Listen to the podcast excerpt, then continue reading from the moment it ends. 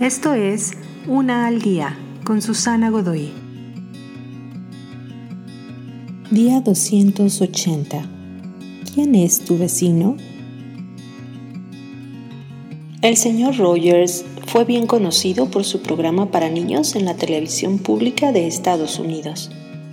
Tenía una suave y cadenciosa voz mientras le hablaba a sus más jóvenes televidentes, y esto llevaba con frecuencia a burlas de algunos comediantes de la época.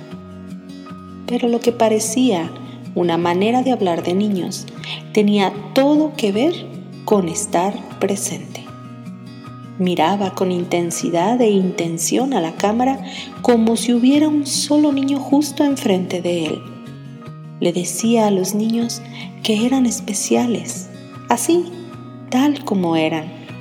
Se dirigía a cada área de sus necesidades, desde la imaginación hasta la ira o el divorcio de sus padres. Los invitaba a ser su vecino. A pesar de su joven audiencia, queda claro que el señor Rogers tenía una gran habilidad de estar presente y que podía adecuarse a audiencias de cualquier edad. ¿Quiénes son tus vecinos? Realmente es cualquiera que está cerca. Hay demasiado mal en el mundo como para que simplemente pases de largo. Tú puedes, como dijo Fred Rogers una vez, amarlos por su existencia. Detente y huele su fragante presencia de humanidad. Tú puedes ser su vecino.